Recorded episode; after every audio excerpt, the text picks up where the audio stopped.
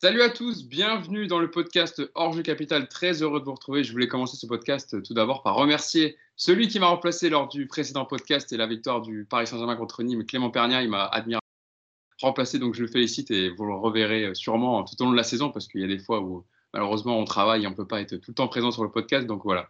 Merci Clément. Malheureusement, on ne va pas parler d'une victoire aujourd'hui du Paris Saint-Germain. On va revenir sur la défaite hier en Ligue des Champions, défaite inaugurale en Ligue des Champions pour le Paris Saint-Germain face à Manchester United. Euh, défaite de 1, ouverture du score par euh, Bruno Fernandes sur penalty, un penalty tiré en deux temps une première fois, euh, repoussé par Kair Navas, mais apparemment sorti de sa ligne, une règle bien sympa qui avantage fortement les attaquants et pas trop les gardiens. égalisation sur, sur un corner par Martial, contre son camp, sur un corner de, de Neymar. Et enfin, en fin de match, le but de la victoire par ce cauchemar de Marcus Rashford qui a marqué donc le but de la victoire sur euh, une frappe puissante petit filet. Défaite du Paris Saint-Germain 2 buts à 1. Euh, beaucoup de choses à dire évidemment, mais avant de, revenir sur le match, je vais vous présenter l'équipe qui va m'accompagner aujourd'hui pour, pour débriefer tout ça. Tout d'abord, Mousse. Mousse, je ne te demande pas comment ça va, je te demande juste est-ce que tu es chaud? Est-ce que tu as des arguments aujourd'hui évidemment pour parler de cette défaite? Oui, oui, oui. Salut à tous, salut Romain, salut Yacine, salut Hugo. Écoute, je suis même pas énervé en fait je ne suis pas énervé parce que la défaite, elle est méritée. Et j'ai envie de te dire, presque un peu comme les enfants, bien fait pour votre gueule. Et voilà. Parce que de toute façon, quand tu es en Ligue des Champions, tu ne peux, pas, tu peux pas remporter des matchs en ayant cette attitude. On en reviendra plus en détail. Mais euh, non, je ne suis pas énervé parce que la défaite est, méritée. Il y en a un par contre qui est un peu plus énervé que toi, c'est Yacine Amnet. Comment ça va Yacine? Salut à tous. Ça va pas, moi je suis dépité, moi. Est-ce que tu t'es refait le, traditionnel revisionnage du match dans la nuit? Non, franchement, non. hier, c'était trop. Hier, c'était trop. Moi, je me suis refait quand même. Tu vois, un petit résumé de 8 minutes, là, vous savez, les petits résumés sur YouTube, là, avec les commentaires anglais, etc., pour me replonger dans le match. Et évidemment, c'est vrai que même après revisionnage, il y a quand même pas mal de choses à dire. Et enfin, notre invité, il, était, il est déjà venu avec nous. Il nous avait fait le plaisir d'être avec nous pour débriefer euh, le Final 8 en Ligue des Champions. C'était contre euh, Leipzig, il me semble, c'est ça? Ou la Talente? C'était Leipzig, effectivement. Romain Bédouk, euh, présentateur évidemment du Club des 5 et journaliste sur Infosport. Comment ça va, Romain? Salut Hugo, salut Yacine, salut Mousse. je suis plus dans le style de Mousse. Moi, je suis très indifférent à la défaite qui ah hier soir. Je suis assez. J'ai été énervé sur le moment, très énervé même vers la 90e.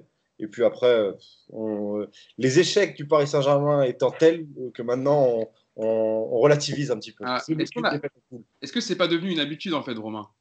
Ouais, c'est un peu, c'est un peu triste. Je pense que ça, y a un peu de ça. Je pense qu'il y a un peu de euh, d'habitude, euh, d'habitude à l'échec et c'est un peu relou. C'est ça, la déception maintenant est banalisée euh, du côté du PSG en Ligue des Champions. C'est ça qui est, bien. C'est plutôt qu'on se dit on a déjà fait pire, quoi. ouais. mais le problème c'est qu'on a tellement fait, on a, on a déjà fait, on a déjà fait pire. Ouais, on a tellement fait pire que maintenant on peut se, on peut ne pas voilà prendre une défaite comme ça à la légère.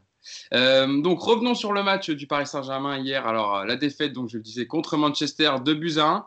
Euh, revenons tout d'abord avant de, vraiment rentrer dans le débrief du match et de faire des focus sur certains joueurs. Moi, il y a une question que je vais vous poser, c'est à J plus 1, on va dire, le lendemain d'une défaite comme ça qui a été à la limite d'être honteuse, on va dire. Est-ce qu'il y a quelque chose qui vous a le plus marqué dans la défaite du PSG Le nombre d'investissements, le manque de rythme, euh, au milieu de terrain, euh, les choix de, Tourelle. Est-ce qu'il y a vraiment un élément, Mousse, commence par toi, qui t'a marqué hier dans la défaite du Paris Saint-Germain? Oui, il y a deux éléments. Euh, il y a l'attitude des joueurs, sans citer, sans nommer un joueur en particulier, et après on rentrera dans le détail, mais l'attitude globale des joueurs pour un premier match de Ligue des Champions, c'est juste scandaleux, c'est pas possible. Et la, et, la deuxième chose, c'est l'attitude globale aussi de Thomas Tuchel, que ce soit avant le match, pendant le match et après le match, pendant sa, réaction. Et on développera un peu plus tard, mais euh, ouais. Enfin, l'attitude de Thomas Tuchel, elle, pose vraiment beaucoup, beaucoup de questions. Romain Moi, c'est euh, c'est un peu spécial parce qu'il n'y a pas un. Ah. Bout à bout, ce que je retiens, c'est. Ce que c'est un peu, ou pas bugué. C'est un petit peu bugué. On t'a perdu et on t'est revenu. Tu peux refaire. Je disais, euh, je disais, c'est pas une chose que, que j'ai retenue, c'est plutôt euh, l'addition de plein de petits trucs qui, qui m'ont fait penser pendant le match où je regardais, je me disais, mais en fait, c'est l'échec d'un projet. Il y a plein de trucs qui vont pas au Paris Saint-Germain en ce moment. Il y a énormément de choses, que ce soit en, en carence d'effectifs, en densité à certains postes euh, à certains moments, en dépenses faites alors que financièrement, il y a des problèmes. Il y a plein de trucs qui me sont venus. Et donc, euh, euh, quand j'ai regardé ce match-là, plus que l'attitude et, les choix tactiques qui sont aussi là et dont on reviendra par la suite. Euh, c'est l'échec d'un projet global qui m'a fait qui m'a fait, Ouais, qui m'a fait cette défaite. T'es sorti un peu du match pour prendre plus le contexte autour du Paris Saint-Germain depuis le début de saison. Euh, Yacine, toi, qu'est-ce qui t'a marqué le plus dans la défaite hier euh, des joueurs de Tourelle? Je vais être un petit peu euh, vulgaire, entre guillemets, mais c'est le foutage. Il y a des, il y a des enfants qui nous écoutent. hein. foutage de gueule général. Oh, ça va. Non, mais c'est juste inadmissible ce qui s'est passé hier de, de, de tout, quoi. De l'attitude sur le terrain, de l'attitude sur le banc, euh, le manque de respect du jeu, euh, l'attitude dans les dernières minutes, euh, le non-coaching ou le faux coaching, je sais pas comment on peut appeler ça. Bref, c'est le foutage de gueule. Bon, on, a- on va avoir l'occasion d'y revenir. Rentrons dans, dans le débrief directement du match. Mousse, euh, je vais commencer avec toi. Euh, donc, on a vu une composition du Paris Saint-Germain en 4-3-3, en tout cas en première période, avec Keylor Navas évidemment euh, dans les buts, Florenzi, Diallo Kimpembe, Kurzawa, et la première de Danilo Pereira au milieu de terrain, entouré de Idrissa Gueye et Ander Herrera, et une attaque composée de, de Neymar, Mbappé et d'André Di Maria, en l'absence évidemment d'Icardi, et Marquinhos qui était sur le banc et qui était encore un peu, un peu juste pour commencer titulaire. Euh, comment tu as trouvé cette première période du Parisien? On, on l'a dit, hein, ça a été le cas sur le, sur, sur le débrief du match. Amorphe, sans idée, fébrile, sans intensité. Même le coach l'a dit à la fin de, de ses joueurs. Toi, pour, qu'est-ce qui t'a marqué le plus, en tout cas, dans la première période, en tout cas par rapport à ce qu'avait mis en place Solskjaer? On va dire un 3-5-2 en offensive et un 5-3-2 pour fermer les espaces et vraiment bloquer Neymar et Mbappé.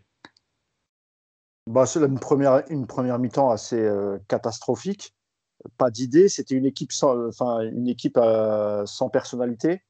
Euh, on a, c'est ce que je disais en, préambule, c'est-à-dire que quand tu, quand tu attaques une compétition comme la Ligue des Champions, dans ton premier match, tu dois quand même euh, mettre quelques ingrédients parce que c'est une compétition qui est spéciale. On n'est pas en Ligue 1. Et là, en fait, moi, hier, j'avais l'impression de voir, euh, tu sais, les premiers matchs du PSG en début de saison. Et quand ils y vont un peu tranquilles, qu'ils jaugent un peu l'adversaire et qu'ils se disent, ouais, on va finir par en mettre un ou deux. Et c'est exactement ce que j'ai ressenti hier face à une équipe de Manchester qui était qui avait rien d'extraordinaire, hein, qui n'a pas, montré grand grand chose, que ce soit en première ou en deuxième mi-temps. Peut-être qu'ils ont mis eux un peu plus d'impact, un peu plus d'agressivité, notamment leur milieu de terrain avec euh, avec euh, comment il s'appelle Fred, euh, il me semble. Ouais, et. Euh, avec ouais, Fred, tu avais aussi Bruno Fernandez qui a fait un super match. Parce que à, à Manchester, as ils ont, ils ont, il y a quand même deux trois joueurs qui ont fait des- de- un très bon match, je trouve. Le reste, c'était pas terrible. Mais nous, euh, que ce soit notre première mi-temps, notre deuxième mi-temps, à part, à, part Kyler Navas, qu'on doit remercier après chaque match, et qui évite de nous prendre euh, des branlées à, tous les week-ends, excusez-moi pour le mot, mais c'est un peu ça. Parce que sans, Navas, hier, on aurait pu en, en encaisser quelques-uns. Donc, non, non, une équipe amorphe, sans jeu, sans idée, euh, pas de personnalité, encore une fois. euh. En fait, les, ma- les, les, les matchs, les derniers matchs de Ligue des Champions pour le PSG se suivent et se ressemblent. Il y a, on, on- Ouais. on met toujours les mêmes critiques, c'est toujours la même chose. euh. Après, on rentrera sur dans le détail des joueurs, et notamment Neymar et Mbappé. J'ai trouvé euh, leur attitude scandaleuse. Mais euh, ouais, déçu. Ça... Encore une fois, ils ne méritaient pas de gagner. Donc, euh, c'est pour ça que, comme, euh, comme l'a dit Romain, je, je prends un peu de hauteur moi aussi. Ouais, une défaite logique si, si je t'écoute, Mousse. Ah, tout à fait, mais tout à fait logique. ouais. Je vais lâcher la bête, Yacine. On a senti un, un investissement des joueurs, comme presque dans le rythme d'un match de Ligue 1, en se disant que ça allait finir par passer, par un exploit de Neymar, par euh, une pointe d'accélération d'Mbappé. euh, et au final, bah, voilà, quand tu joues contre une équipe comme Manchester United, certes, qui n'est pas au mieux en championnat, mais qui a pris par le bon bout ce match et qui a su euh, analyser ce qui, en fait, comment faire déjouer le PSG, en fait. Euh, alors déjà, je précise que je suis souvent négatif, mais c'est pas par plaisir. hein.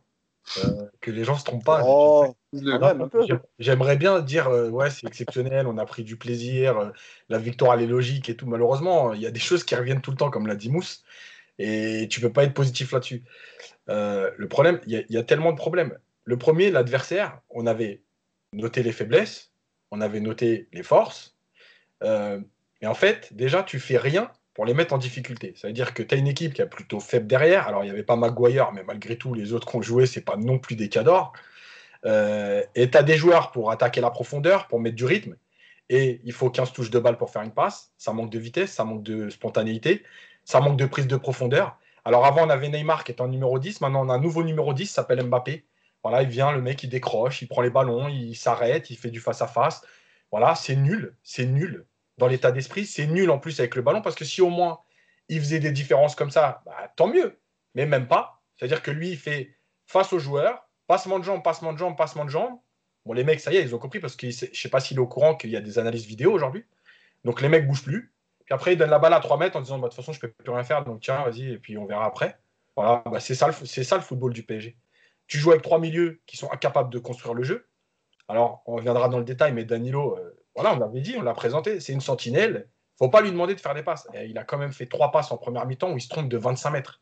Moi, je veux bien, mais faut pas déconner. Quoi. Euh, et puis la dernière chose, c'est que il y a, un moment significatif dans le match.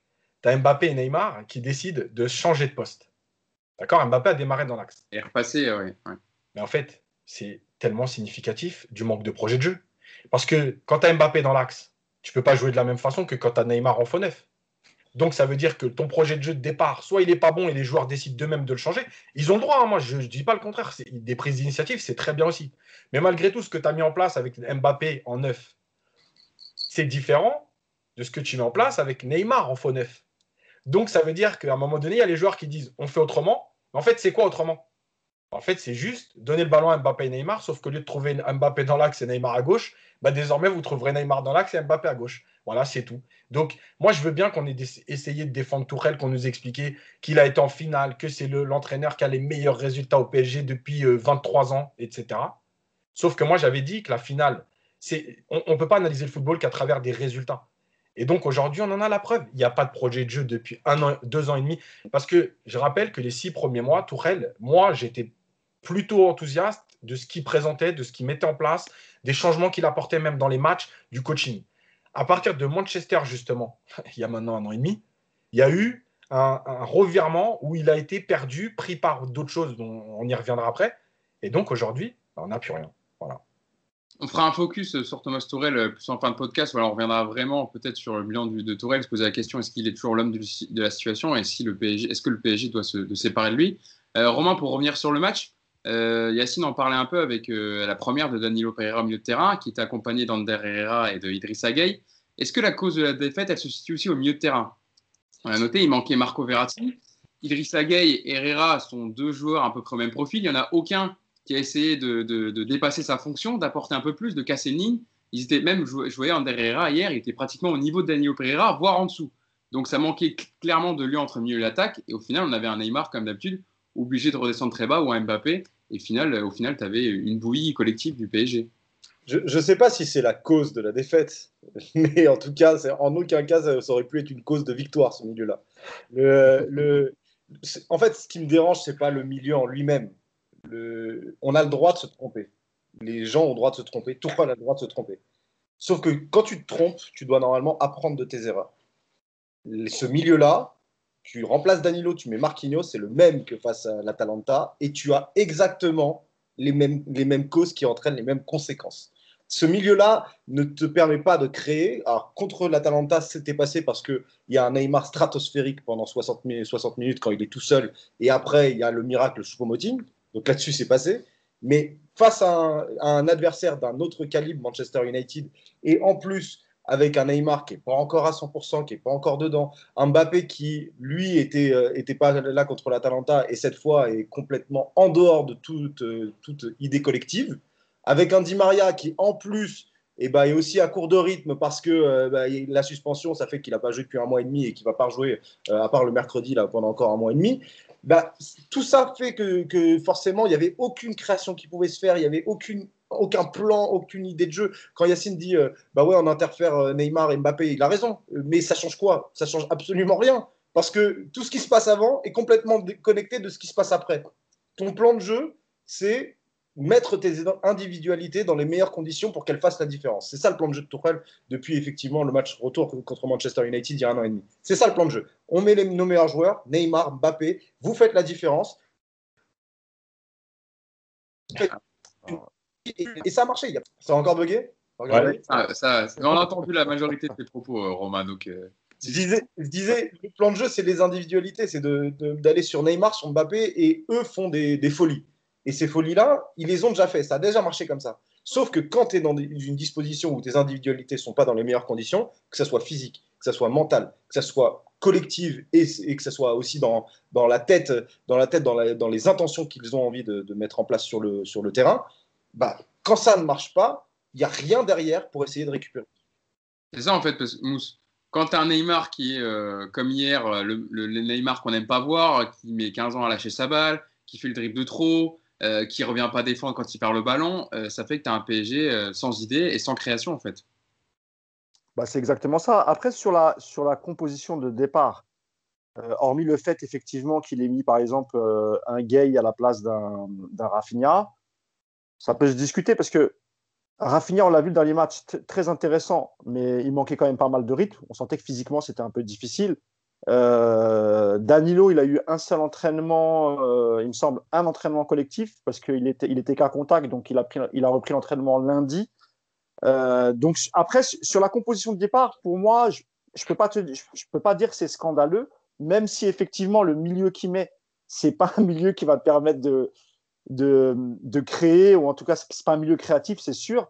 Et on a, on, a, on a vu que, franchement, t'enlever Gay hier, tu voyais pas trop de différence. Tu aurais pu laisser effectivement Danilo et Herrera et peut-être ajouter un élément offensif, même si ça a été le cas en deuxième mi-temps, parce que a priori, c'est même pas un choix tactique. Hein. Il serait sorti sur blessure. Donc, euh, je ne sais pas à quel moment il s'est blessé, ou pire, peut-être même qu'il a joué blessé. Et là, ça serait la faute de. Là, évidemment, c'est la faute du coach.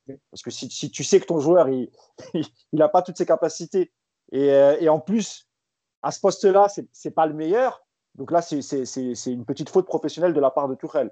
On ne saura jamais parce que ça, il ne va, pas, il va, il va pas le dire en, en conférence ou en réaction d'après-match. Euh, après, sur, euh, sur Neymar, ah, moi, j'ai trouvé son attitude scandaleuse du début à la fin. Pas un moment, il a cherché à jouer collectif. Alors peut-être qu'autour de lui, c'était difficile, je ne sais pas. Hein. Peut-être qu'il s'est dit non, euh, vu le milieu qu'il y a, vaut mieux que je prenne le match à mon compte. Mais là, c'était trop. Il a perdu trop de ballons. Et je rejoins aussi, euh, je rejoins aussi Yacine sur le cas Mbappé. C'est vrai que euh, avant qu'il switch, euh, Mbappé, ben, il avait fait un papier Yacine dessus sur ce que tu es capable de faire et ce que tu n'es pas capable de faire. Et clairement, Mbappé n'est pas capable de faire du, du Neymar. Et sur le fait qu'ils aient switché, je suis d'accord avec toi aussi, Yacine, il n'y a, rien de grave. Mais sans en parler au coach, sans même un regard vers le coach, décider, et même si c'était judicieux, hein, ça aussi, ça, raconte quelque chose sur la relation entre les joueurs importants, les joueurs cadres et, Thomas Tuchel. Euh, je ne sais pas si, par exemple, au milieu, s'il y, avait des difficultés, euh, Danilo, euh, comment on aurait pris les choses si Danilo, par exemple, avait dit à Gay, on switch, mais sans en parler forcément au, coach, tu vois. Donc voilà, moi, ça m'a surpris tout ça.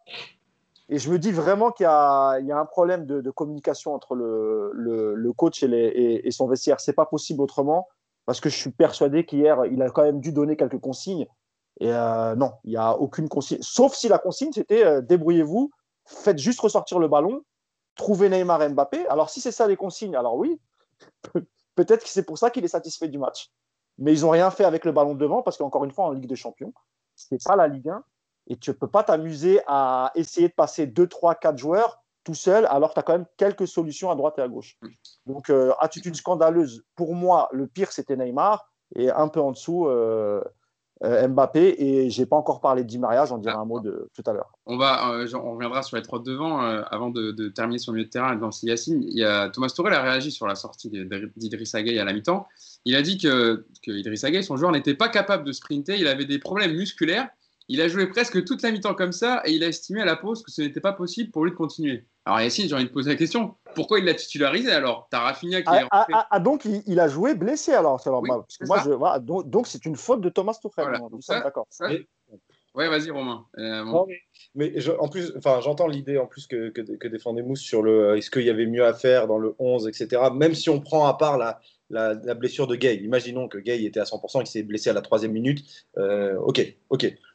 Ça n'empêche que, vu ce qu'il a donné la semaine dernière, bah, tu mets Rafinha le temps qui fait que ça marchera. Tu vois, tu mets Rafinha ah, du match, toi tu fais rentrer Moiskin effectivement. Ça va passer, ça va passer. à, chaque fois qu'il s'énerve, à chaque fois qu'il s'énerve, Romain, ça bug. je, disais, soit tu, mets Rafinha, ça marche 45-50 minutes, et puis après, suivant le scénario du match, soit tu fais rentrer Moiskin, euh, effectivement, euh, euh, pourra passer à deux attaquants devant ou avoir un, plus point de fixation devant. Soit tu fais rentrer même Draxler pour une demi-heure, tu fais rentrer peut-être Kais Ruiz aussi pour une demi-heure, mais que tu es un, mec qui crée, quoi. Un mec qui, qui, qui essaye de, de, porter un peu le ballon et qui fait le lien entre le milieu et les attaquants. Parce que là, avec ces trois-là, c'était impossible. Yacine Euh, alors, ça fait pas très humble, mais malheureusement, je l'ai écrit dans le papier d'avant-match. euh, et j'avais dit pourquoi, euh, pourquoi Gay serait titularisé en fait avec Herrera. Parce que, parce qu'en fait, Tourelle, euh, dans sa réflexion, il va se dire je vais mettre des joueurs que je connais, que j'ai déjà alignés. Je vais pas tenter quelque chose aujourd'hui. Donc, c'était sûr. Euh, comme l'histoire avec Kurzawa, on en a parlé avec Mousse. euh, j'avais, dit- pourquoi, pourquoi Kurzawa serait titularisé. Euh, parce que les réflexions de Thomas Tourelle, elles sont tellement prévisibles que. Voilà.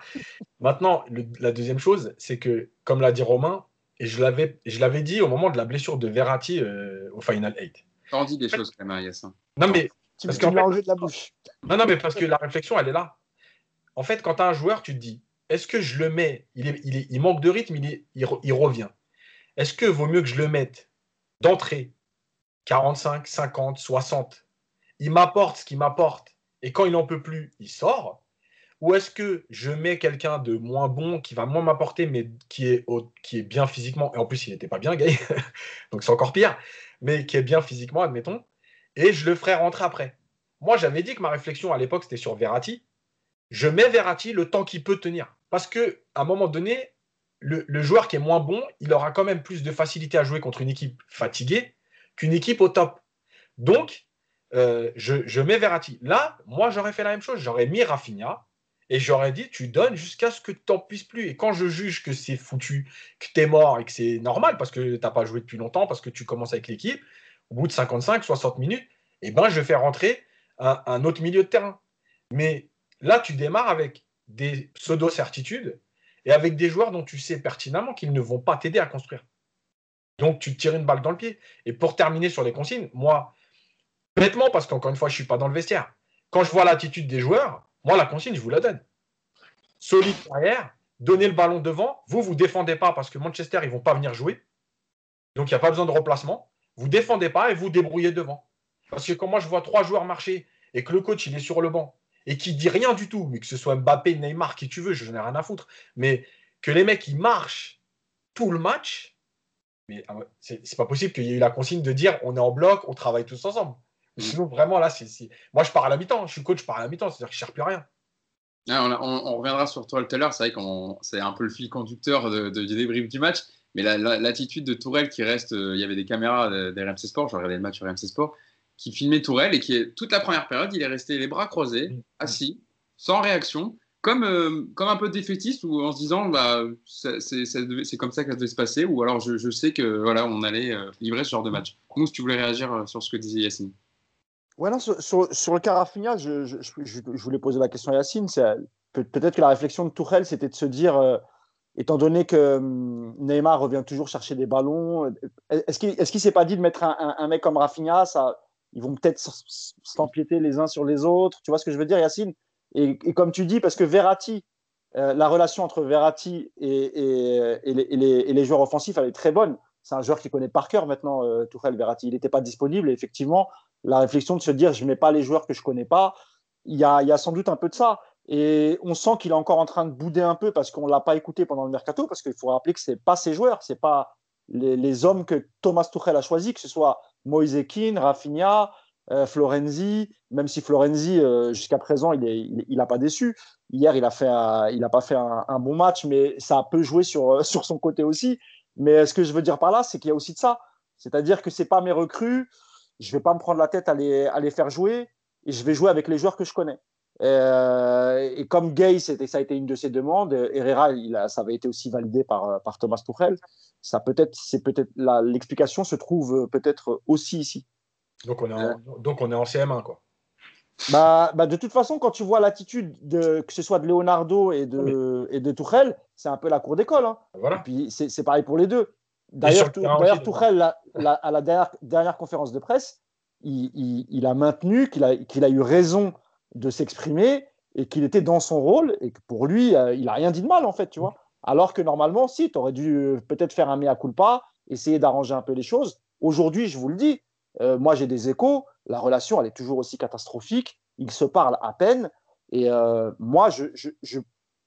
Enfin, j'ai l'impression qu'on ne peut pas continuer comme ça jusqu'à la trêve. Ça, ça, va, ça va être très compliqué. De toute façon, Tourelle, il l'a dit en conférence de presse, hein, d'après justement d'après trêve internationale, il l'a dit moi, je me suis entraîné avec mes joueurs pendant euh, une semaine et demie j'ai pas revu Leonardo depuis sa déclaration d'après-match euh, où il avait dit ça après Angers. Quoi. Donc, mais mais rends-toi compte, Hugo, parle pas. Rends-toi compte, Hugo, qu'il a parlé à aucune des recrues, alors que normalement, quand même, quand tu es entraîneur et qu'on te dit on a fait signer tel joueur, tel joueur et tel joueur, la moindre des choses, c'est au moins un petit coup de fil. Bah, évidemment, quand tu vois la scène où, où- où il accueille euh, Rafinha, Moïse Keane, euh, et qui dit à Moïse Keane en, en quelle langue on doit, on doit communiquer, bah, il y a un problème quand même, tu vois. Et il dit ça, le- c'est en fin de trêve international, donc c'est 10-15 jours après la fin du mercato. C'est-à-dire Ouais, qu'en c'est- 15 jours, il n'y a, il il eu aucune communication.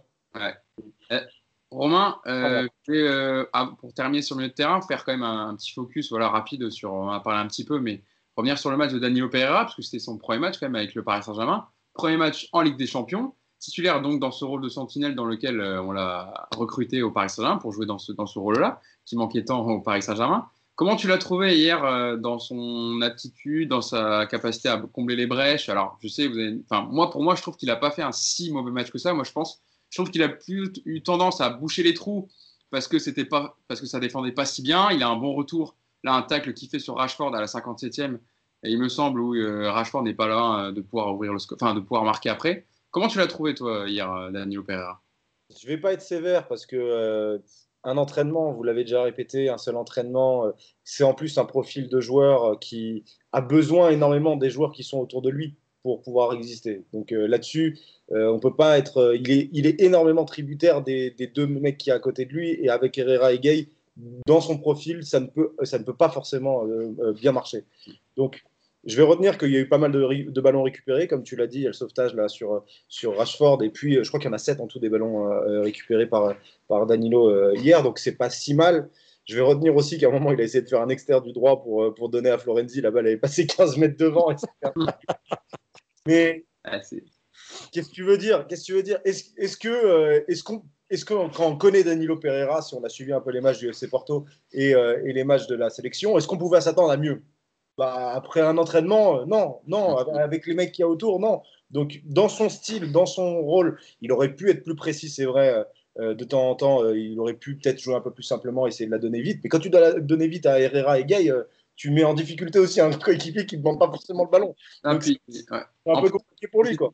Herrera et Gay, ils étaient à côté de lui. Ils proposaient même pas de solution vraiment pour euh, un cran au-dessus pour euh, justement passer ce, de, ce, ce milieu et, et aller directement vers l'attaque. Et les attaquants sont à 40-50 mètres. quoi, tu vois. Voilà. Donc euh, ça, ça, attend Danilo qui fasse des transversales vers, euh, de la gauche vers Florenzi à droite et, ou des transversales de la droite vers, euh, vers Kurzawa à gauche. Non, ça se passera pas comme ça avec Danilo. Donc Mais il il, faut... sait, mais, mais, mais il sait faire ça aussi, hein, Danilo. hein. Moi, je l'ai déjà Oui. vu hein, faire. euh, c'est pas, pas- ça. il va- Oui, oui, évidemment, il va pas en faire 20 par match, Romain. Ça, ça, je te l'accorde.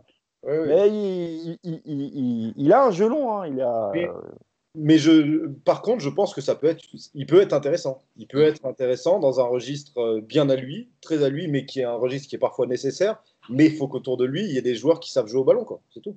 Yacine, tu voulais ajouter un petit mot sur Danilo Pereira ou on peut passer à, l'attaque, à la, la ligne d'attaque et euh, Moi, je, je veux juste dire un, un- mot, si je peux, sur, moi, sur, moi, sur Danilo. Vas-y, vas-y. Non, non, avec moi, tu peux passer. Ah, d'accord.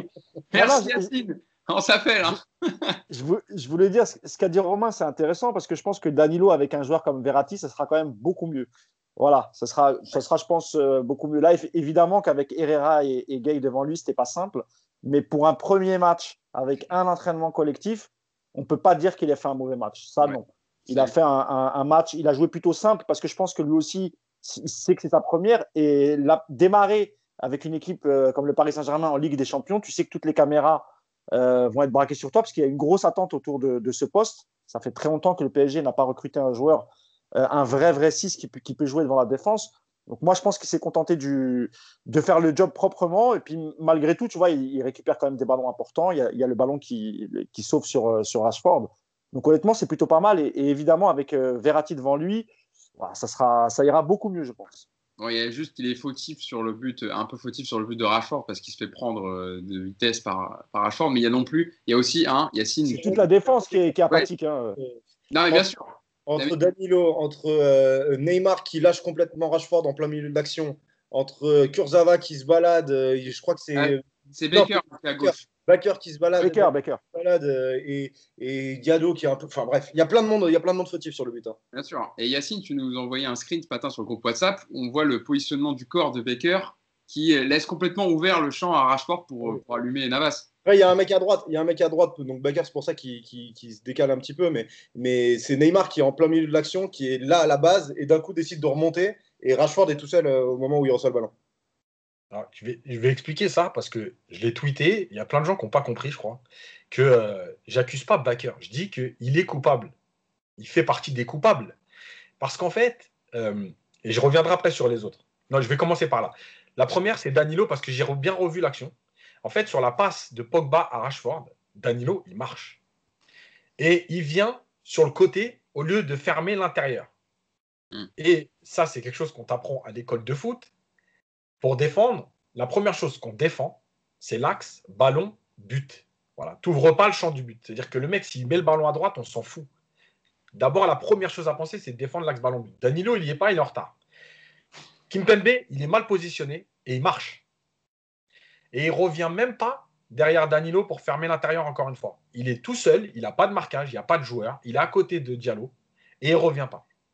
Et pourquoi j'ai montré euh, Baker? Parce que moi, j'avais dit à plusieurs reprises que je le trouvais très limité. Et j'avais déjà parlé de son positionnement dans un podcast précédent. Et en fait, là, c'est flagrant. Et pourquoi? Parce qu'en fait, quand tu es, joueur de foot, et c'est le problème du PSG, et, vous allez comprendre, en fait, tu fais pas ton match tout seul. Ok, Kimpembe a fait une erreur. Maintenant, moi, je suis Baker. Est-ce que je me dis, moi, je prends mon marquage? De toute façon, c'est pas de ma faute, j'en ai rien à foutre s'il y a but. Ou est-ce que je me dis, quelle est la priorité, l'urgence tout de suite? C'est de fermer pour pas que le joueur y frappe. Le joueur côté, j'aurai le temps d'y aller. Et au pire des cas, il va centrer. C'est-à-dire qu'il y a une passe en plus. Parce que le mec, là où il est, j'ai regardé, il est en dehors de la surface. Mm. Donc il n'allait pas frapper de là-bas. Parce qu'en plus, c'est pas Areola dans les buts. Donc euh, il pouvait frapper de là-bas, il n'y a pas de problème. Ça, c'est Euh, méchant, ça. Ouais, c'est vrai, c'est gratuit. Euh, et donc, donc, en fait, Baker, le problème, c'est pas juste son positionnement, c'est de se dire, dans l'intelligence de jeu, il ne comprend pas à ce moment-là de se dire quelle est l'urgence, ma priorité. Parce que si je réagis comme Baker, en fait, moi, je prends mon joueur à gauche, l'autre, il- l'autre s'il est lié droit, il écarte en dehors de l'action, donc Dagba, il doit aller marquer là-bas. Mais c'est quoi, c'est quoi cette façon de penser le foot? Et en fait, si le PSG en est là, c'est exactement pour ça. C'est-à-dire qu'en fait, chacun fait son match de son côté en se disant tiens, ça, c'est pas mon marquage. Tiens, Rashford, c'est pas mon joueur. Tiens, lui, euh, bah, c'était pas moi de le prendre, donc je sors pas.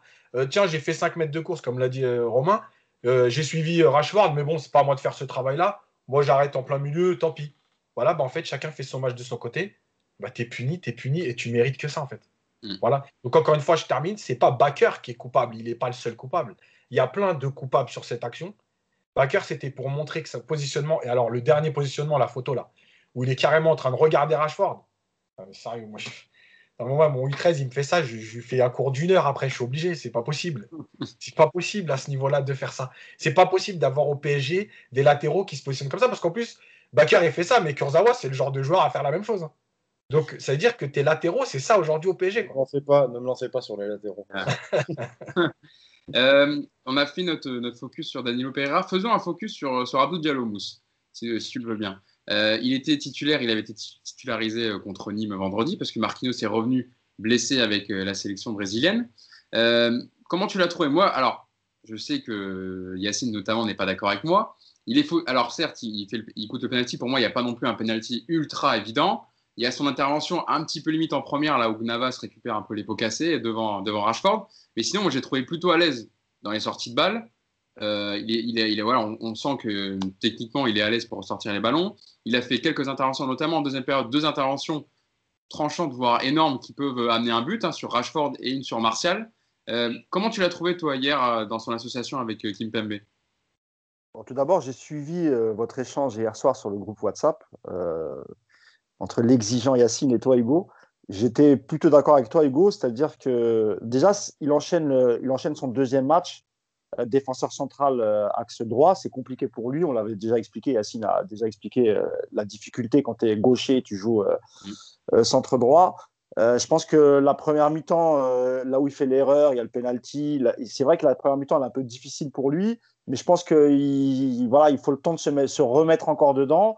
en deuxième mi-temps, honnêtement, euh, sans lui aussi, ça aurait, été, ça aurait pu être un peu plus compliqué. Moi, je trouve qu'il s'est très, très bien repris. Ce qui est rassurant, c'est que psychologiquement, euh, il a su se remettre dedans, parce que c'est pas évident hein, quand tu es en Ligue des Champions et tu coûtes euh, un penalty. Rappelez-vous, ou, ou, quand tu fais une grosse erreur, rappelez-vous Kerrer face à Manchester United. Donc lui, il, a, il s'est quand même bien, bien, bien repris en. Pardon? Je dis, lui, pour le coup, il avait sombré mentalement dans le match. On l'a Voilà. Toujours dans le coup, là. C'est toujours dans le trou là. et c'est pour ça que j'ai trouvé plutôt rassurante sa, sa deuxième mi-temps. Ça veut dire que psychologiquement, il est, il est, il est quand même fort.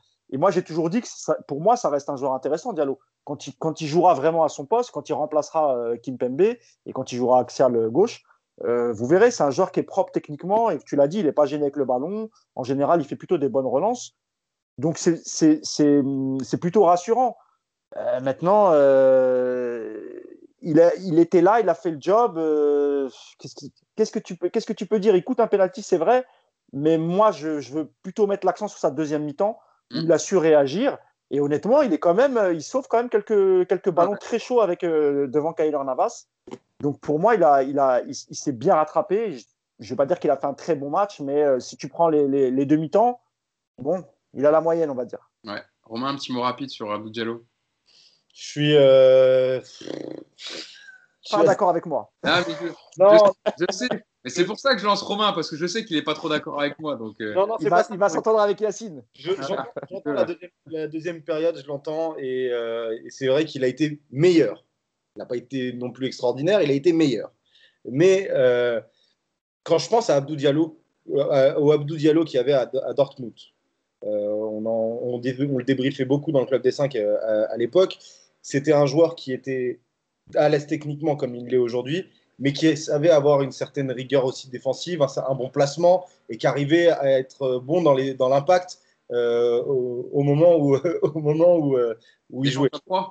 Ouais, voilà. C'était une défense à 3. C'était une défense à 3, mais parfois il jouait à 2 aussi avec Akanji et souvent il, euh, il, il comblait les manques d'Akanji parce qu'Akanji aussi c'est pas facile de jouer à côté de lui. Mais donc quand il arrive à Paris, j'étais assez enthousiaste, mine de rien.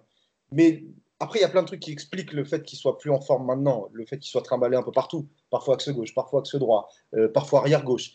Ok, il y, a ça, mais ça, c'est juste des, causes à la conséquence qu'on voit maintenant. C'est-à-dire que ce qu'on voit maintenant, c'est un mec qui est un peu perdu, qui euh, arrive balle au pied à, à faire, à faire euh, ce qu'il faisait avant parce que bah, la technique, ça se perd pas. Mais quand je le vois en défense centrale, je suis pas rassuré, alors que je devais être rassuré à la base. Euh, Abdou Diallo, il vient pas pour être remplaçant de Kimpembe, il vient pour être un potentiel euh, troisième dans une défense à trois et peut-être aspirer à, être titulaire euh, après. Là maintenant, à part une solution de backup, je vois, je vois rien de mieux pour Abdou Diallo. Et sa deuxième mi-temps, oui, elle est meilleure, mais il faut se rendre compte que que c'est toujours pas assez. C'est pas assez. Et le remplaçant de, si Marquinhos et Kipembe, un des deux n'est pas là, que ça soit Kerrer ou Diallo, c'est très très limite. C'est très très limite pour le, pour le très haut niveau. Quoi. Après, il a subi quelques blessures, il a été longtemps absent, il n'a pas, pu enchaîner, euh, il pas pu enchaîner les matchs, Diallo. Et comme tu l'as dit, souvent il a été trimballé, il n'a il a jamais vraiment joué à son réel poste aussi. Donc il a quand même quelques circonstances atténuantes. Ah, bien sûr, moi, hein. ça c'est des explications. Ce sont des explications au niveau qu'il a maintenant. Mais ce ne sont pas des excuses en fait, ce n'est pas une excuse. Une ah non, bien sûr, ce sont juste à... des explications. Mais ce que je veux dire par là, c'est que peut-être que s'il avait joué plus régulièrement, la saison dernière, etc. Il y a un peu moins de blessures, un peu moins d'absence. Peut-être qu'il en serait, euh, il en, il en, serait pas ainsi aujourd'hui.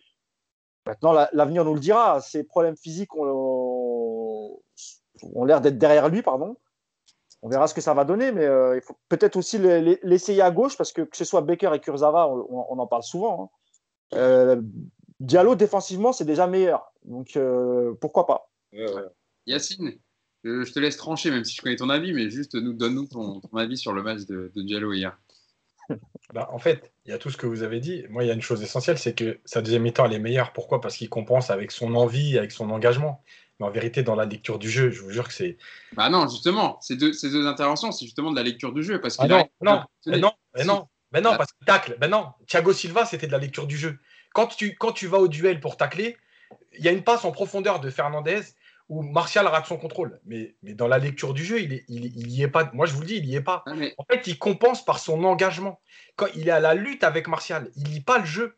Et non, je, mais... peux, et je ouais, peux te dire, Et je peux te dire que sur les deux actions, sur la longue passe de Bruno Fernandez et sur cette action à l'intérieur, crois-moi que Martial, il fait deux erreurs techniques parce qu'il prend Mais pas ça- Eh oui. Attends, Mais c'est eh, pas- Ah, la juste- position. c'est pas- Dans les transitions de Manchester hier, il y a plein de moments en deuxième période où c'est pas une bonne défense du PSG, c'est Ouais. Manchester qui joue très très mal les coups. Exactement.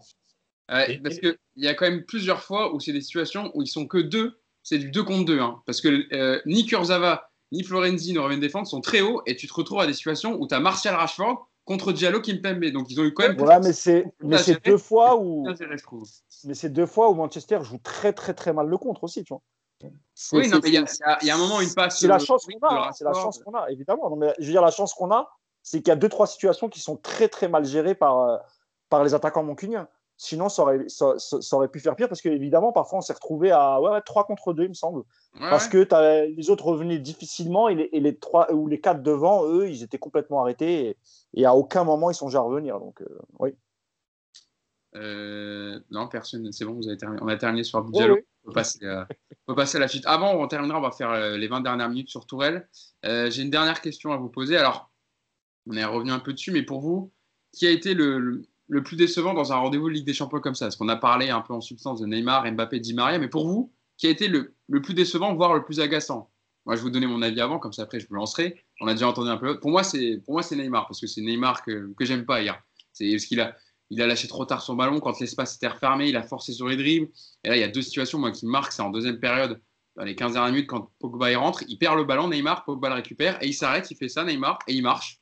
Et il y a deux situations pour Manchester après, dont une frappe de Fernandez qui passe euh, un peu au-dessus. Mais voilà, c'est pour moi, c'est typiquement le Neymar que j'aime pas et qui a voulu faire des décisions tout seul, alors qu'il aurait pu le jouer deux, deux, trois fois. Il y avait des espaces euh, créés, notamment avec Keane, qui on peut le dire, on n'est pas trop revenu sur son match, mais qui a, qui a été dans la générosité, qui a été là. Il a fait quelques mauvais choix, mais il a fait pas mal d'appels et je pense qu'il aurait pu être servi euh, mieux euh, quelques fois. Et il y a une stat sur Mbappé aussi que je voulais vous donner, que j'ai vu hier, qui est euh, assez marquante. Je ne sais pas si vous l'avez vu. C'est que depuis le début de la saison 2018-2019, Mbappé a marqué deux buts au Parc des Princes en Ligue des Champions, soit autant que Marcus Rashford sur la période. Voilà, juste, ça m'a ça, ça fait, enfin, ça m'a fait un peu doucement, doucement rigoler, ironiquement, on va dire. mais, T'es méchant parce qu'il marque 32 buts en championnat à 21 ans. Donc, euh, je sais pas pourquoi tu le critiques en fait. eh ben, je te lance dessus. Qui a été le plus décevant ou agaçant pour toi entre dans la ligne des trois hier en attaque. Je- Non, j'en- attends, j'en ai deux moi. J'ai Neymar. Bon, Neymar, hier, bon, c'est c'est juste pas possible. De toute façon, déjà, sur le premier ballon, quand il tente les trois petits ponts d'affilée, j'ai compris déjà au bout d'une minute le Neymar qu'on allait avoir. Euh, mais je peux en rajouter juste un autre, c'est pas dans la ligne de 3, mais, mais c'est Verratti. Moi, franchement, Verratti, il faut qu'il faut qu'il faut qu'il se trouve un médecin, il faut qu'il se trouve une hygiène de vie, parce qu'en fait, c'est pas possible de jouer sans lui. Alors, il y en a qui répètent les bêtises, faire. les bêtises des médias, d'accord? Que Verratti, euh, il doit être remplaçant, tribune, qu'il est nul, qu'il sert à rien, etc. Bon, une fois qu'on a arrêté d'écouter les conneries, on, on- on- on ouvre les yeux, on allume la télé et on se dit quoi? Tiens, bah, c'est vrai que sans Verratti, en fait, c'est pas possible de jouer. Voilà, c'est aussi simple que ça. Franchement, Verratti, ça commence. Moi, je suis, tu me connais, je suis un grand défenseur, mais ça commence à me saouler ces blessures. Et à un moment donné, quand tu te blesses aussi souvent musculairement, ok, une fois, deux fois, la malchance, la fatigue, quand c'est comme ça régulier, bon, on peut se poser d'autres questions. Le couvre-feu, c'est bien pour Verratti. Ouais. Ah, c'est sûr. Non, mais, Après, ah, il deux choses sur Verratti. des- clandestines, mais euh, bon. Non, deux choses sur Verratti. Franchement, il s'est beaucoup, beaucoup calmé sur les sorties. Ouais, c'est clair. Vraiment, vraiment, vraiment. Et vous oubliez aussi euh, une chose qui est importante. Il subit, il subit deux opérations avant, avant ses 25 ans. Et ça aussi, c'est important euh, dans l'évolution de, de ce joueur. C'est, je pense qu'il paye ça. Et euh, on, en a, on avait inter- interviewé un, un ostéopathe connu qui s'occupe de, de pas mal de, de sportifs de haut niveau et qui nous expliquait que les opérations qu'il a subies auraient pu être évitées. Mais vraiment. Sauf qu'à l'époque, Ah. euh, avec le docteur Roland, c'était ça. Voilà. Juste pour finir là-dessus. C'est toujours le même. C'est euh, on voit, on opère. Juste pour finir là-dessus, justement, c'est vrai que moi, quand il s'est fait opérer la première fois de la pubalgie, franchement, à son âge, j'ai pas compris parce qu'il y a d'autres moyens Ah oui. de la soigner. Et on sait que l'opération, en fait, elle te permet de te soulager rapidement. Enfin, tu as, un temps euh, d'attente, de, de- de latence, etc. Mais elle te permet de, de te soulager réellement. Mais en fait, elle ne te soigne pas réellement. Et c'est vrai, mais ça fait partie de. C'est un tout, ça, plus ça, plus ça, plus ça. Bien sûr, mais ce que je veux dire par là, c'est que sans Bien doute, euh, s'il avait évité à cet âge-là cette opération, bah, peut-être qu'aujourd'hui, ça irait En tout cas, un peu mieux. Mm. Là, tu sens quand même qu'il est très très fragile physiquement. Là, je ne sais pas si c'est dû au- à un coup qu'il a pris euh, en sélection avec, euh, avec l'Italie ou si c'est toujours les mêmes problèmes récurrents qui reviennent un peu tous les, Là, là, c'est une, les mois, les mois et demi, tu vois. là, c'est une lésion à la cuisse. Donc là, c'est Mm. pas. euh, Ouais. Donc c'est musculaire. ont sorti euh, en sélection à bout de 55 minutes à cause de ça, justement. Oui, c'est vrai. Effectivement. Romain, toi, qui t'a le plus déçu de la ligne des trois devant? Euh, je vais laisser les circonstances atténuantes à Di Maria, mais c'est un match euh, indigne hein, de- pour, pour Di Maria. Et on- surtout, on n'a pas l'habitude de ça dans les matchs importants du Paris à part, Saint-Germain. sa frappe, euh, à part sa frappe en début de match, qui euh, il nous a rappelé celle qu'il a mis contre Ouais. Naples au parc. Son euh, carré, Grâce à Naples, euh, ouais. Son carré R2, là, le- le- l'enroulé euh, sur la PlayStation, qui, ouais, c'était le même que contre Barcelone aussi. Ouais, le- ouais. Euh, ouais, bon, à part ça, donc, euh, et puis, je, Di Maria, il, je l'ai encore, hein, il y a les circonstances qui font que on peut expliquer cette non-performance. Moi, c'est Mbappé. Euh, Mbappé, euh, on en a parlé en début d'émission, Yacine en a très bien parlé, mais euh, Neymar a été agaçant, mais dans un style Neymar qui a montré que dans ce, dans ce style-là, et en plus avec ce qu'il y a autour de lui, il aurait pu faire des différences qui, euh, qui auraient marché. Euh, voilà, moi, quand je si je suis Neymar, je me rappelle du match contre l'Atalanta, je sais que ça va être rebelote pendant 90 minutes là, avec, euh, contre, contre Manchester United, bah, je vais me mettre aussi dans ce mode euh, Survivor où c'est moi qui vais devoir faire la, la différence. Donc je peux expliquer un peu les excès d'individualisme qu'il a eu hier. Mbappé, c'est indéfendable.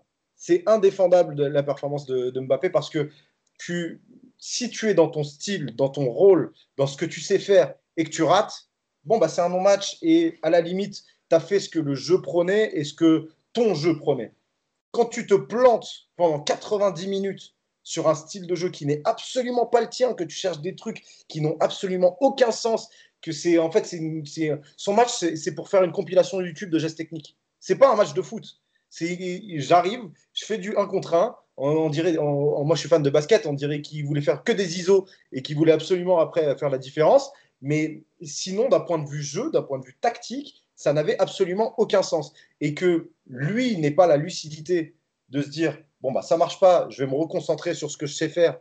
Bah déjà, je trouve ça grave que son coach n'ait pas la, la lucidité de lui dire à la mi-temps que son capitaine et son leader technique non plus n'aient pas la lucidité de lui dire. Ça fait énormément d'erreurs pour un match qui est euh, mais qui n'a absolument aucun intérêt, qui n'a aucun sens en plus. C'est que je n'arrive pas à savoir, à comprendre ce que Mbappé voulait faire. Qu'est-ce qu'il voulait faire hier? Est-ce qu'il voulait prendre le ballon, en dribbler 7, marquer le but de l'année et se dire ah bah voilà, ça y est, euh, maintenant c'est moi la superstar du Paris Saint-Germain C'est pas comme ça que ça marche. C'est pas comme ça. Si, si tu veux être le leader technique, soit tu en as la capacité, soit tu n'en as pas la capacité et tu essayes d'être bon dans ton registre. Mbappé a été mauvais dans un registre différent. En plus, euh, c'est un registre qui- sur lequel il est, ça a été constant, quoi, toute la, tout, le match, tout le match. Donc pour moi, c'est lui.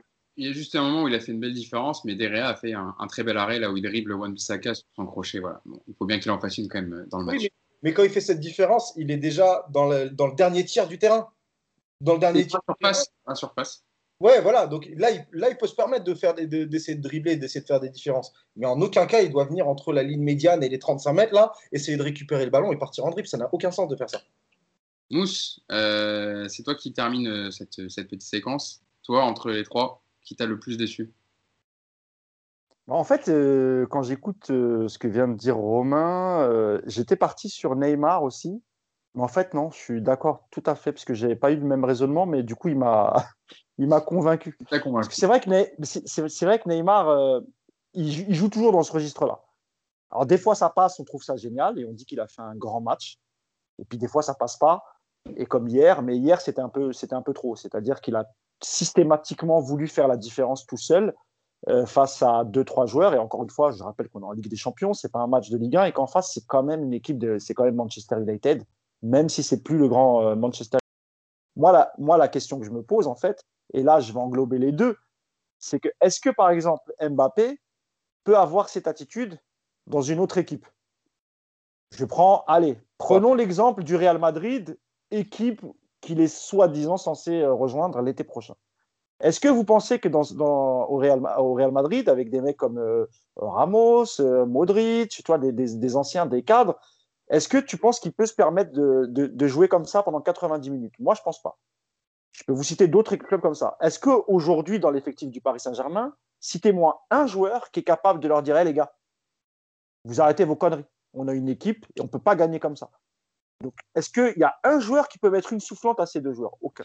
Mais, mais je Est-ce que vous avez vu hier un joueur euh, venir engueuler Mbappé ou, lui mettre une soufflante pendant le match en lui disant arrête tes conneries Personne. Même pas le coach. Yacine l'a répété souvent. Depuis qu'il a fait son caca nerveux Mbappé, le jour où Tourelle l'a sorti, Tourelle ne peut plus le sortir. C'est fini. Je ne vous parle même pas de Neymar. Donc voilà, la question aussi, elle est là. Mais, mais je vais aller plus loin. Je pense que s'il est un jour au, Real, mais je prends le Real, mais je parle de grosses institutions. si un jour il va à la Juve, si un jour il va au Bayern, s'il va dans des clubs. Et Liverpool, parce qu'on parle aussi de Liverpool. Liverpool, Liverpool, je pense que lui n'a même pas l'idée de. il ne va même pas se permettre de faire ça. C'est-à-dire qu'il n'aura même pas besoin d'être cadré. Ouais, je pense aussi que c'est plus par rapport à quand il saura qu'il aura un, entraîneur comme Jurgen Klopp qui ne lui laissera pas passer ça. Je pense qu'il n'aura même pas quand il rentrera sur la pelouse, je pense qu'il s'adaptera à, l'idée collective du jeu, etc., qu'il n'essaiera pas de faire la différence parce qu'il euh, sait qu'au PSG, il a un peu tous les droits et qu'il fait ce qu'il veut. Donc, ça dépendra aussi beaucoup du, choix du club et de l'entraîneur qu'il aura avec lui. Euh, passons sur Thomas Tourel, les amis. Terminons ce podcast avec, euh, avec l'ami Thomas Tourel. je vais commencer par sa, sa, déclaration en conférence de presse d'après-match. Pour moi, est, est symptomatique du, du non-match du Paris Saint-Germain. donc, on lui pose la question Comment expliquer la performance de ce soir Était-ce un problème physique? Thomas Tuchel répond Honnêtement, je ne sais pas. Il beaucoup de je ne sais pas hier. On a eu beaucoup de problèmes, spécialement en première mi-temps. C'était une surprise pour moi, car on reste sur cinq victoires consécutives. C'était une performance sans intensité avec le ballon, sans agressivité, sans récupération, sans contre-pressing. Je ne sais pas pourquoi. On a eu du mal à retrouver l'état d'esprit nécessaire en Ligue des Champions. C'est comme ça. Yacine, je vais, te lancer dessus, mais moi, ça me rend dingue quand j'entends ce genre d'analyse d'un entraîneur, en plus après un match avec des champions, quand ton équipe a produit un tel contenu, répondre de je ne sais pas, ou c'est comme ça, ou voilà, c'est la vérité du match. J'ai du mal à comprendre. Est-ce qu'il est, euh, est, blasé? Est-ce qu'il a plus les, ressources nécessaires? Est-ce qu'il a plus les idées pour euh, réussir à faire jouer ce PSG Ma question, c'est est-ce qu'il est toujours l'homme de la situation à travers euh, ce genre de déclaration? Alors, Déjà, après la finale, j'avais dit qu'il ferait tout pour se faire virer, qu'il voulait pas partir, mais qu'il voulait partir avec un chèque. Et je pense que, en fait, on est en plein là-dedans. Euh, quand tu dis je sais pas, ça veut dire en gros, de toute façon, je m'en fous, en fait, j'ai pas d'explication à donner à personne. Euh, voilà, il s'est passé ce qui s'est passé, tant pis. Voilà, je crois qu'il y a une autre déclaration où il dit euh, ah, on est arrivé au stade, c'était très calme, je les ai ah. trouvés très calmes. Je, l'ai, Yacine, si tu veux, pour, étayer ton propos. Et on lui pose la question quelle était l'ambiance dans le vestiaire à la mi-temps? Pour savoir si peut-être il y avait une réaction. Il dit, et lui, il revient sur le. Avant le match, l'ambiance dans le vestiaire était déjà un peu trop calme. J'ai un sentiment bizarre. Normalement, on écoute beaucoup de musique très forte. Ce n'était pas comme ça aujourd'hui. À la mi-temps, ce n'était pas le moment d'être en colère. Voilà. Donc, c'est jamais le moment d'être en colère. Il n'influe pas sur le jeu. Il n'influe pas sur l'ambiance. Il n'influe pas sur les... la motivation des joueurs. En fait, il sert à quoi? Donc, il sert à rien. Euh, moi, je pense simplement que, euh, et, je l'ai dit sur, euh, sur plein de coachs, dans différents clubs. Euh, déjà, quand tu es coach, il y, a deux, y a deux solutions. Soit tu es un coach qui est nommé par un directeur technique avec un organigramme bien carré, bien précis, qui se soutient. Et tu as l'appui de ton directeur technique. Ça veut dire que quand tu dis à Mbappé, tu sors et qui fait la gueule, le directeur technique, il vient et il dit écoute, tu vas t'asseoir sur le banc les deux prochains matchs. C'est pas un choix du coach, c'est un choix de la direction du club. Et tu vas arrêter ton cinéma. Soit, déjà, tu n'es pas nommé par celui du dessus, et quand il arrive, déjà, ça ne se passe pas très bien avec lui. Donc, tu n'es pas soutenu. La deuxième chose, c'est que tu viens avec des convictions. On l'a dit, les six premiers mois se passent plutôt bien. Il arrive, alors, il change son comportement par rapport à ce qu'il faisait en Allemagne, mais en tout cas, dans ses convictions de jeu, c'était la même chose. Il mettait des choses en place, il y avait une idée de jeu, il y avait quelque chose. Euh, et en fait, à un moment donné, tu t'es pris par la politique et la géopolitique du vestiaire, etc. Et en fait, à l'arrivée, il va se passer quoi? On l'a vu, la Emery, depuis euh, plusieurs semaines, il parle beaucoup du PSG. En gros, bon, rejetant un peu la faute sur certains, mais quand tu lis bien euh, ce qui se passe un peu derrière ce qu'il dit, il est coupable en fait d'avoir laissé faire ça, d'avoir laissé faire ça, d'avoir donné le pouvoir à ça, d'avoir changé d'idée là-dessus. Et en vérité, moi, ce qui me dérange le plus, c'est ça. C'est que Tourelle, quand il va partir, il va se dire quoi? Comme plein d'entraîneurs avant, comme on en a parlé beaucoup sur Barcelone avec Kike Sétienne, etc. Bah, je suis venu, j'avais des idées, je me suis fait bouffer, et finalement, j'ai jamais repris le pouvoir, et je partirai même pas en me disant, au moins, je suis parti avec mes idées. Parce qu'hier, quand le match se déroule comme ça, dans l'état où tu es, dans ta relation avec Leonardo, est-ce que tu peux pas te dire, bon écoutez, eh, maintenant, tant pis, il n'y a plus de géopolitique, il n'y a plus rien. Mbappé, viens, viens, on va faire un changement. Toi, Mbappé que tu es, tu vas aller t'asseoir sur le banc. T'es pas content, c'est pas grave. Mais au moins, je lâche tout. Et je partirai avec ce que j'ai envie. Là, en fait, il fait des compromis. Il va partir. Et il n'aura rien fait. Et il n'aura que des regrets, en fait. Et moi, ce qui me dérange le plus, c'est ça. Parce qu'à l'arrivée, on n'aura jamais eu le vrai, le vrai Tourelle. voilà. Par rapport à ce qu'il a mis en place à Dortmund et par rapport à. à, Voilà. Euh, Mousse, est-ce que tu fais le même constat aussi qu'il a fini par euh, renier euh, sa philosophie de jeu, ses convictions pour en fait euh, s'adapter à, la politique sportive du PSG et aux stars qui prennent un peu le, dessus sur, l'entraîneur Ouais, il est, de toute façon, comme il sait, comme il sait que c'est sa dernière année, qu'il n'y a aucune chance qu'il prolonge et qu'il soit là la, saison suivante, en fait, il, pourrait faire, au contraire, en fait, Yacine, il pourrait faire ce que tu as dit. C'est-à-dire, si vraiment il voulait se faire euh, créer une situation pour pouvoir se faire licencier et toucher son chèque, la meilleure chose à faire, c'est de laisser les cadres sur le banc. Et là, crois-moi que la, direction vous dira non, c'est pas possible. Nous, il faut, il faut que tu fasses jouer Mbappé, il faut que tu fasses jouer Neymar, etc. Donc, euh, je ne sais pas si c'est vraiment, si vraiment ça. Il y a une chose, une chose est sûre, c'est que tu as l'impression quand même qu'il a complètement abandonné. C'est-à-dire qu'il n'y a pas de. La, première année, quand, il y avait, euh, quand, on était en difficulté, il faisait des changements pendant le match, il y avait des changements tactiques, il n'hésitait pas à sortir quelques joueurs, euh, changer de schéma, etc. Là, il se laisse aller, en fait.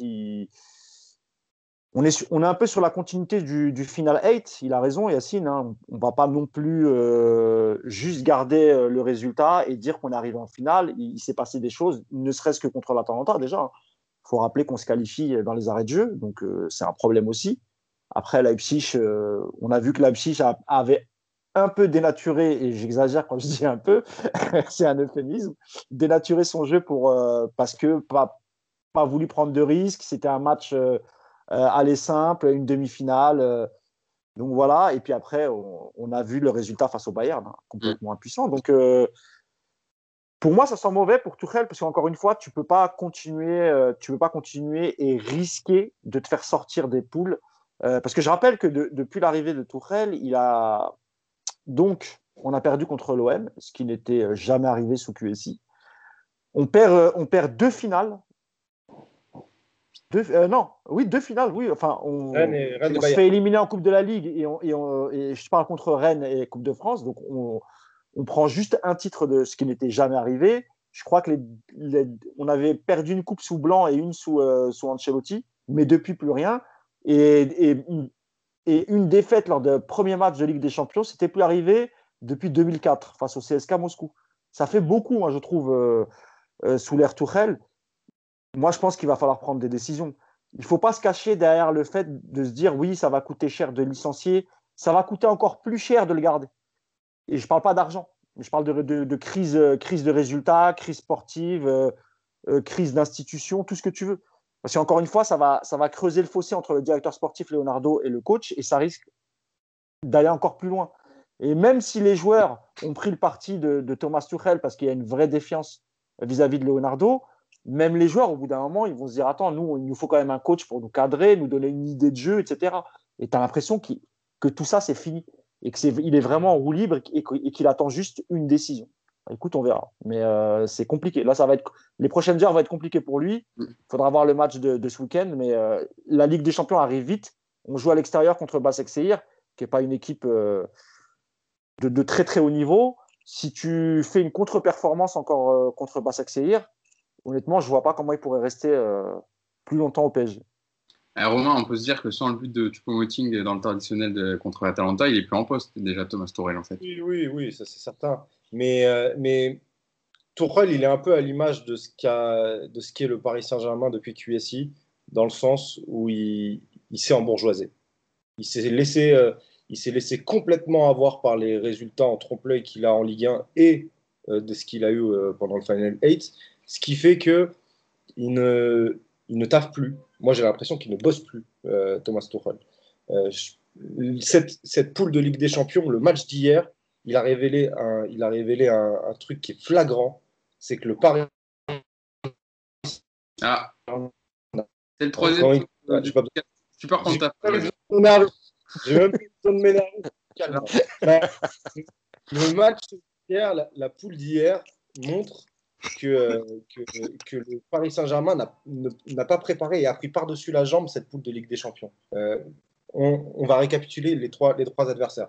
Manchester United, adversaire le plus fort du groupe, dont on a vu toutes les carences, notamment défensives, euh, pendant, le, mois de, juillet, parce que le Paris Saint-Germain ne jouait pas, donc Tuchel a dû regarder des matchs, j'espère pour lui, et donc il a dû voir les carences de Manchester United qui, qui avait, même si ça a été une très belle période pour eux, ils avaient des carences défensives. Leipzig, on les a joués en demi-finale de Ligue des Champions, il doit se dire de toute manière ça doit passer parce que Leipzig est moins fort que le Paris Saint-Germain. Et Başakşehir, ils font un début de saison horrible avec, euh, euh, en Turquie, Euh, ça se voit, ils sont pas dedans, c'est pas l'équipe qui a été championne de Turquie l'année dernière. Donc le Paris Saint-Germain et Tuchel en premier est arrivé sans véritablement bosser. Et la déclaration de Tuchel hier qui dit qu'il a été surpris par le schéma de jeu de Manchester United, c'est la, principale observation de ça. Manchester United, dans les gros matchs, il joue à 3 derrière depuis un an. Ça fait un an que Solskjaer, il fait ça. Donc, dire que tu es surpris par cette défense à 3 ou à 5, bah non, non, là, sauf qu'ils ont remplacé Brandon Williams par Alex Telles sur le côté gauche. Mais sinon, c'est la même chose. Sinon, c'est exactement, les mêmes- exactement les mêmes mecs et c'est exactement le même style de jeu où tu vas laisser énormément de liberté aux trois de devant que sont Fernandez, Rashford et, et Martial. Parfois Greenwood, mais là, Greenwood, il était, il, il était pas là.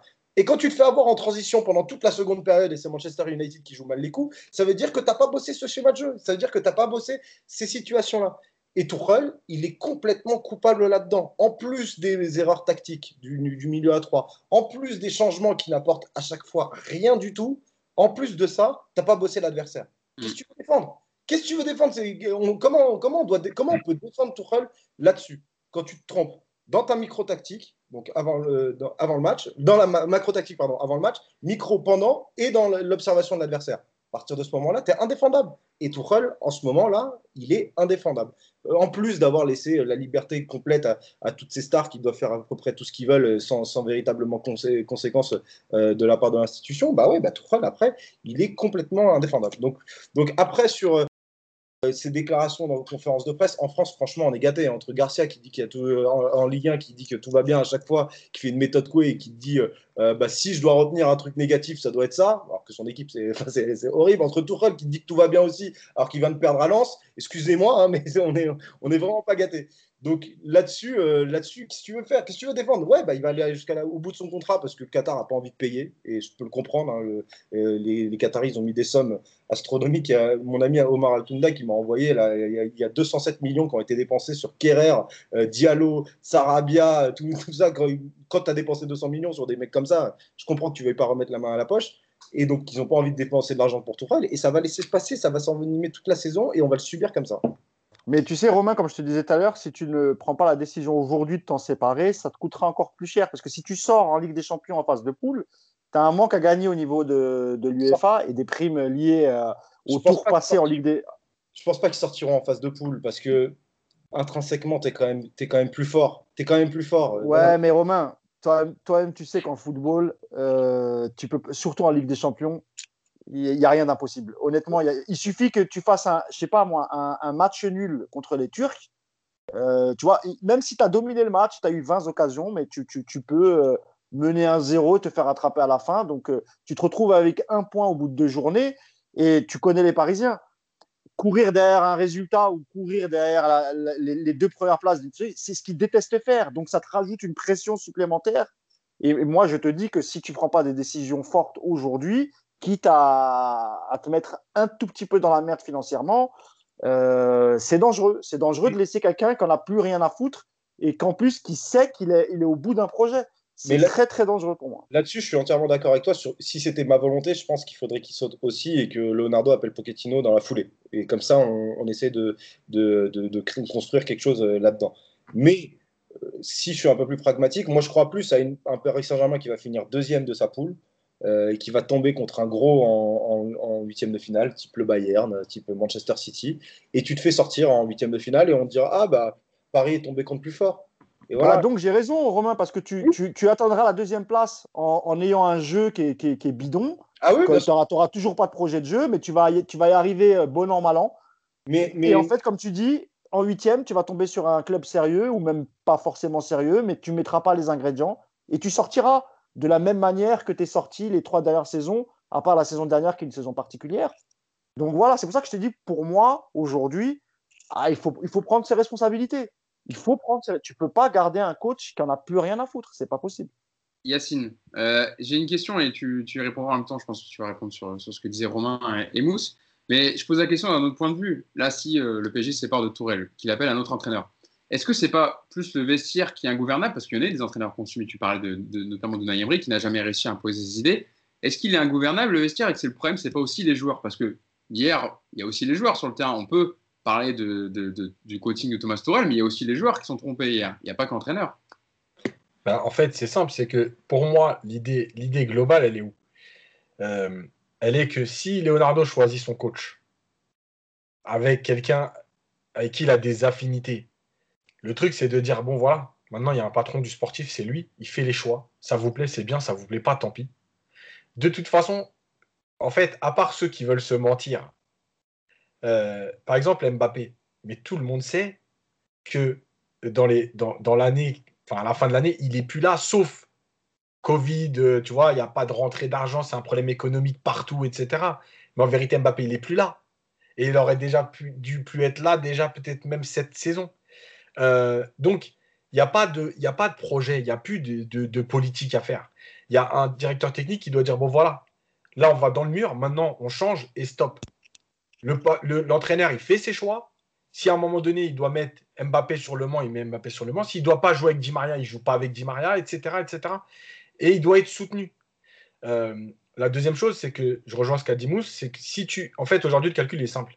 Est-ce que je, prends le risque de perdre 25 millions de rentrées de qualification au huitième de finale et, Ou est-ce que j'en lâche 15 en me disant si je les lâche, je sais très bien que malgré tout, juste avec euh, le changement de coach et la prise de conscience, entre guillemets, tu sortiras de ce groupe. Voilà. Mm. Ça, c'est la deuxième question. Et la troisième, c'est pour répondre en fait à tous ceux qui, qui ne pensent que résultat, résultat, résultat, et qui nous répètent à longueur de temps à nous. C'est pas une critique envers les commentaires et tout, hein, je parle de même dans les médias, quand ils disent euh, vous êtes tout le temps négatif avec le PSG, ça gagne 4-0, vous n'êtes pas content. Ça...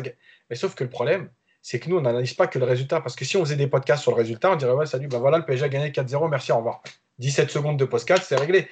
Non, on ne fait pas ça. On essaye de comprendre comment tu as gagné, qu'est-ce qui s'est mal passé. Et la, faiblesse de la Ligue 1, on l'a répété souvent. Voilà. Donc, à un moment donné, euh, moi, nous, on n'est finalement pas surpris. Et je vais même dire plus, c'est que je me suis moi-même laissé avoir par Nico, c'est un petit message à Nico, euh, sur, sur les autres podcasts. Parce qu'au départ, j'avais bien dit qu'il y avait la faiblesse de Manchester. Mais Manchester avait quand même des atouts offensifs et qu'il ne fallait pas les prendre à la légère. Et dans les deux derniers podcasts, Nico m'a tellement répété que mais Manchester, mais arrêtez, Manchester, c'est nul, on va les éclater, on va les éclater, que même moi, je me suis fait avoir et j'ai dit, ouais, c'est vrai que de toute façon, on va les éclater. Mais Yacine, c'était aussi parce qu'on a vu les matchs de Manchester en première ligue, et notamment face à Tottenham. Et, et en plus, mais... on, pensait que Maguire serait. Euh, on a même prié pour qu'il soit là. Pour que ce soit un peu plus facile pour nous, tu vois. Mais dernière chose. finalement, il n'était pas là, tu vois. Dernière chose, je l'ai écrit aussi dans mon papier.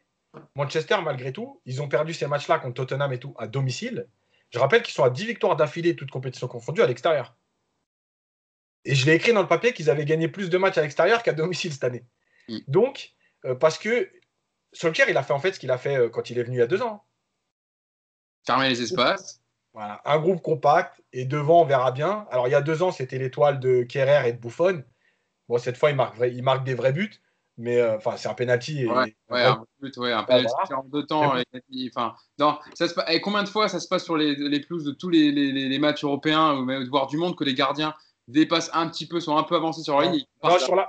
depuis qu'il y a la VAR non depuis qu'il y a la VAR franchement ils sont sans pitié et honnêtement ça devient ça devient terrible des goals qui sont un peu avancés tu fais partir à chaque fois. Non non non mais après tu peux eh, franchement tu peux critiquer la règle la règle mais la règle elle, elle, parce que avoir des débats sur, l'application de la règle, qu'est-ce que tu veux faire Non, mais je parle, parle pas de la décision de faire retirer, c'est juste la règle qui est, qui est ah pour moi admissible parce que ça avantage clairement les attaquants.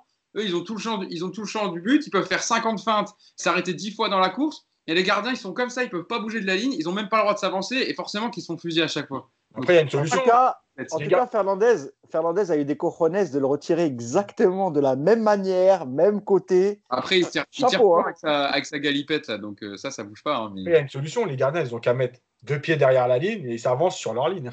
Ouais, mais bon, c'est quand, même- c'est quand même compliqué pour euh, essayer de, de boucher un angle et de sauter euh, au bon En moment. même temps, il n'a pas avancé d'un mètre cinquante. Hein. Non, non, non, il n'a pas avancé. C'est pas Ouais. trop. Euh, ouais. Bon, après, en plus, pour expliquer le comportement de certains joueurs, tu parlais du sportif euh, Yacine, c'est vrai que les joueurs, de toute façon, ils le, savent que entre et Leonardo, ça passe pas. Donc, eux, ils s'en foutent. Ils, jouent leur partition. C'est pour ça qu'ils se replacent pas, qu'ils savent qu'ils vont pas se faire remplacer. Parce qu'ils savent qu'il y a tellement d'em- de- de- d'embrouilles entre la direction sportive et l'entraîneur que pour eux, c'est bénéfique. Personne ne va leur taper sur les doigts. On va toujours taper sur Tourelle. Et c'est ce qu'on a fait un peu dans le podcast. Mais c'est pour ça j'ai posé la question. On a, on, a criti- on, a, on a beaucoup critiqué les joueurs aussi. Là, Oui, parce c'est un débat sur Tourelle, mais avant, on a quand même expliqué sûr. sur les joueurs. Mais, mais juste, C'est on, on- fois, dès l'entrée du podcast, on a parlé quand même de Tourelle. C'est quand même lui qui concentre les principales critiques quand il y a une défaite du PSG. On parle autant des joueurs ici sur le podcast, je dis pas, mais Tourelle, il en prend aussi, à juste titre, mais il en prend Parce aussi. qu'il est responsable, évidemment. Mais, mais juste, juste pour, pour, euh, pour incriminer aussi d'autres gens, euh, moi je repense à ce mercato, euh, ce mercato d'été. Alors certes, il y a trois arrivées dans les, euh, dans les 48 dernières heures euh, et donc euh, ça compense le manque de, de, joueurs qu'il qui y avait par, rapport, par rapport à avant. Mais si, si tu es dans un mercato où tu n'as pas d'argent, je vais, euh, si tu dans un mercato où tu n'as pas d'argent et que ta première dépense c'est 50 millions sur Mauro Icardi, c'est que tu gères, tu gères mal, très très mal ton budget. J'ai rien contre Mauro Icardi, je, dans son profil, je l'aime bien. Il a, mais Mauro Icardi, dans le meilleur des cas, c'est un remplaçant de, de Mbappé dans les gros matchs. C'est un remplaçant, il ne sera pas titulaire dans un gros match. Est-ce Mais que pourquoi? Parce que Tourelle veut pas jouer en 4-4-2 dans les gros matchs et parce qu'il veut mettre son milieu de terrain à 3. C'est pour ça aussi. Mais ça a montré aussi ses limites de jouer en 4-4-2 euh, dans les grands matchs. Donc, euh, donc je peux. 4-3 hier, ça montre aussi ses limites. Hein. Quand tu as Herrera et Gay, ça sert à rien un milieu à La 3. hein. question, c'est est-ce que tu as besoin de mettre 50 millions sur un attaquant qui sera remplaçant dans les gros matchs ou tu as besoin de densifier de- certains secteurs, comme par exemple les latéraux? Surtout quand tu as Bernat qui se fait les croisés euh, un mois avant la fin du mercato. Moi, je trouve ça, franchement, qu'il n'y ait même pas eu de rumeur de, pour avoir un latéral gauche, alors que euh, on va rappeler qui sont les titulaires du Bost. hein. Kurzawa, euh, en mai dernier, il n'est pas prolongé. Hein, ça doit pas être un joueur du PSG. Bakker, il a été recruté pour, pour, euh, pour l'équipe réserve. Et Abdou Diallo, c'est pas un arrière gauche. Donc on se retrouve avec ça. Et là, on se retrouve avec titulaire Kurzawa toute l'année. On nous a dit Alex Telles c'est trop cher. Il arrive à, il arrive à Manchester United, il arrive à Manchester United pour 15 millions plus 3.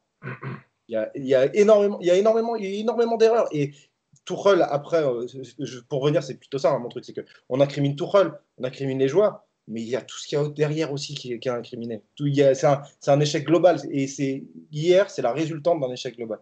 Et on a eu le temps justement de- de- d'expliquer tout ça dans ce podcast aujourd'hui. Mousse, pour, pour conclure. Ouais, juste pour répondre à, à Romain. Alors, sur le mercato, c'est pas une question qui n'est pas d'argent. Évidemment, qu'il y a de l'argent, c'est une question de est-ce que tu peux dépenser ou pas. Et là, tu ne pouvais pas dépenser.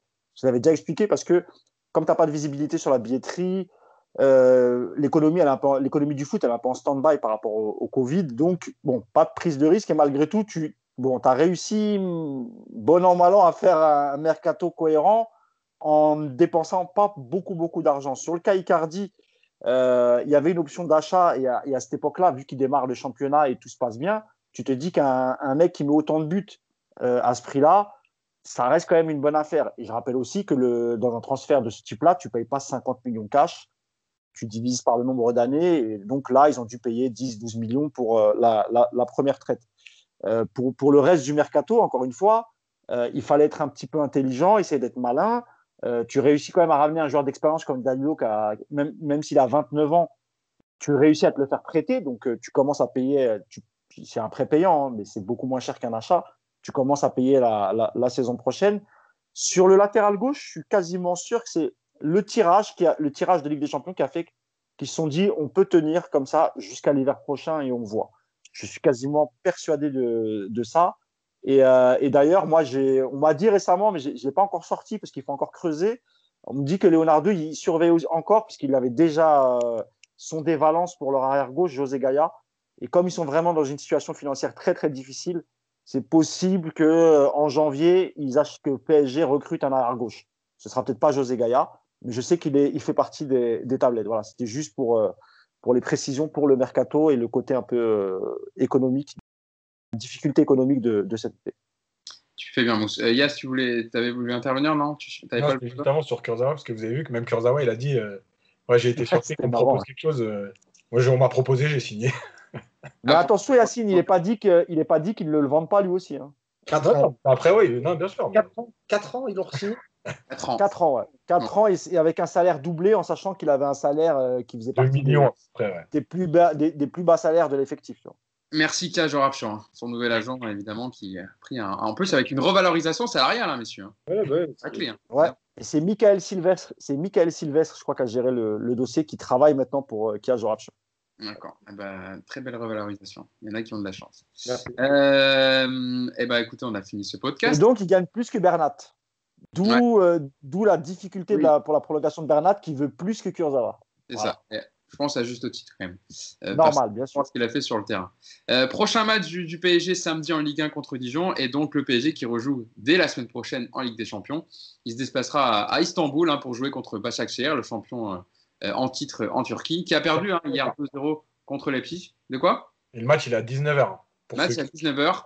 Euh, contre voilà, l'Istanbul Başakşehir de Enzo Crivelli. Attends, samedi à 19h Non, non, mercredi à, à Istanbul, c'est à 19h. Ah, pardon, je crois que tu parlais du match de Dijon. Oh là là, quel horaire dégueulasse. Le match de Ligue des Champions du Paris Saint-Germain à 19h oh euh, contre l'Istanbul Başakşehir d'Enzo Crivelli et de Raphaël, l'ancien lyonnais qui a, qui a, rejoint le club turc cet été au Mercato.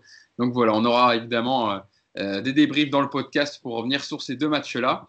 Euh, merci, messieurs. Je voulais vous remercier d'avoir été avec moi pour ce podcast très très passionnant, enrichissant sur euh, le match hier, la défaite du Paris Saint-Germain hier en Ligue des Champions contre Manchester United pour son match inaugural. Je voulais te remercier Romain d'avoir été avec nous pour cette deuxième hein, dans le podcast. Euh, évidemment, comme je t'ai dit la première fois, tu reviens quand tu veux. Ça nous a fait extrêmement plaisir de t'avoir avec nous.